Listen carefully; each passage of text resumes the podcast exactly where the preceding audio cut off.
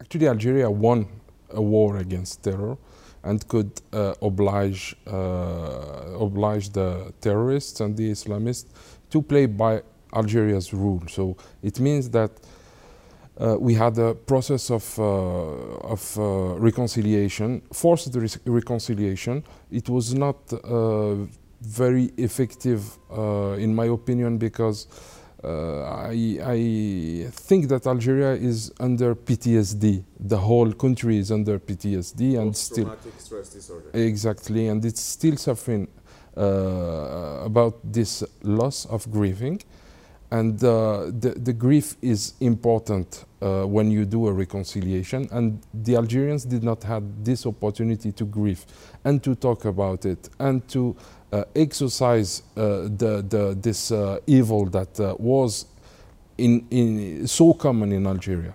So yes, but de-radicalization means also anticipation, means also ability to hear uh, what the other uh, need. It's also uh, a kind of empathy. So as a state, as a government, we need to uh, understand that the other part, the enemy, can also uh, be afraid of anything that could be dictated from uh, the uh, uh, the uh, authority. So it means also that an authority trying to de-radicalize people from its own society should first think about reconciliating uh, the point of view and uh, finding uh, the minimum um, minimum common ground to initiate a dialogue. So de-radicalization is a, is a matter of dialogue. It's also, it's also a matter of uh, religious knowledge, and it's, uh, it's key here.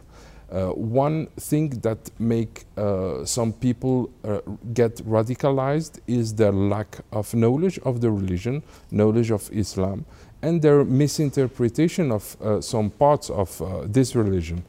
Uh, one thing that we could oppose to this situation is highly capable imams or highly capable officials who could enter into debates, religious, scientific debates, uh, with those people and explain to them that uh, with all the tools the modern science can give us, we can have a better insight and a better look on the religion and on the precepts of the Islam.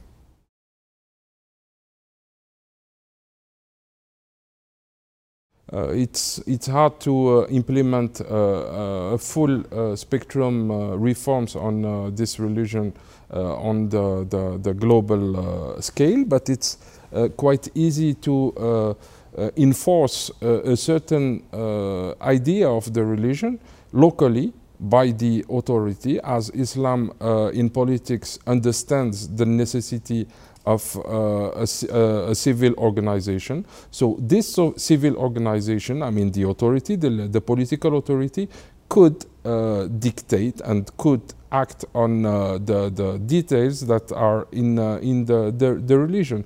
And uh, as a guarant of social peace and social life for the Muslims, the, the Islamic religion uh, recognizes the authority of, of the state and of the politics. So it means that locally, uh, Morocco is a great example because it's a monarchy and uh, the king is claiming to be the Amir al-Mu'minin. So he has enough legitimacy to uh, implement uh, any reforms on the religion in his country. Also in, uh, in, in uh, the other countries, as soon as the, the, the, the president or the leader is Muslim, he has the right legally as a leader, as a political leader, to implement reforms as well. So that should not be a, a, a big problem. And uh, that can go very, very far. For instance, uh, they can they can stop uh, sentences, they can stop uh, implementing or applying uh, punishments such as uh, cutting hands, such as uh, death penalty. This is something which is totally doable even in a religious point of view by a legitimate leader. So this is something doable.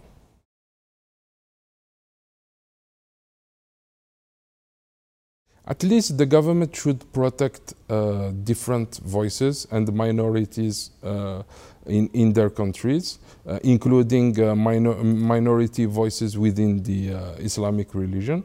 Uh, at least the, the classical media, I mean TV, newspaper and radios, should a minimum not um, not increase uh, all these uh, fake debates and all these polemics regarding the religion. They, they also should uh, look uh, at uh, the uh, radicalization and the religious matters in, um, in an out-of-the-box optics. So desacralize a little bit uh, the, the, the, topics related to uh, religion and open uh, the possibility to uh, researchers and uh, people who have um, uh, an out-of-the-box view on the religion, religion to, to, to, to express themselves. And I think the, the classical media as a um, as uh, in opposition on the uh, social networks and uh, this uh, guerrilla uh, media that are uh, that are the the social media. the the classical media should play on quality rather than quantity, rather than um, also rather than effet d'annonce. they they really really should focus on the uh, making the right information available as much as possible and become uh, a knowledge database for the people rather than being only a, a, channel of communication. So yeah, it's a huge transformation that uh, today media uh, will have to face. It's quite challenging because uh, it means that uh, media should give up uh, on the battle of the exclusive information and should more uh, open its columns to specialists and uh, and uh, also scholars and also uh, go more on the pedagogy and the explanation.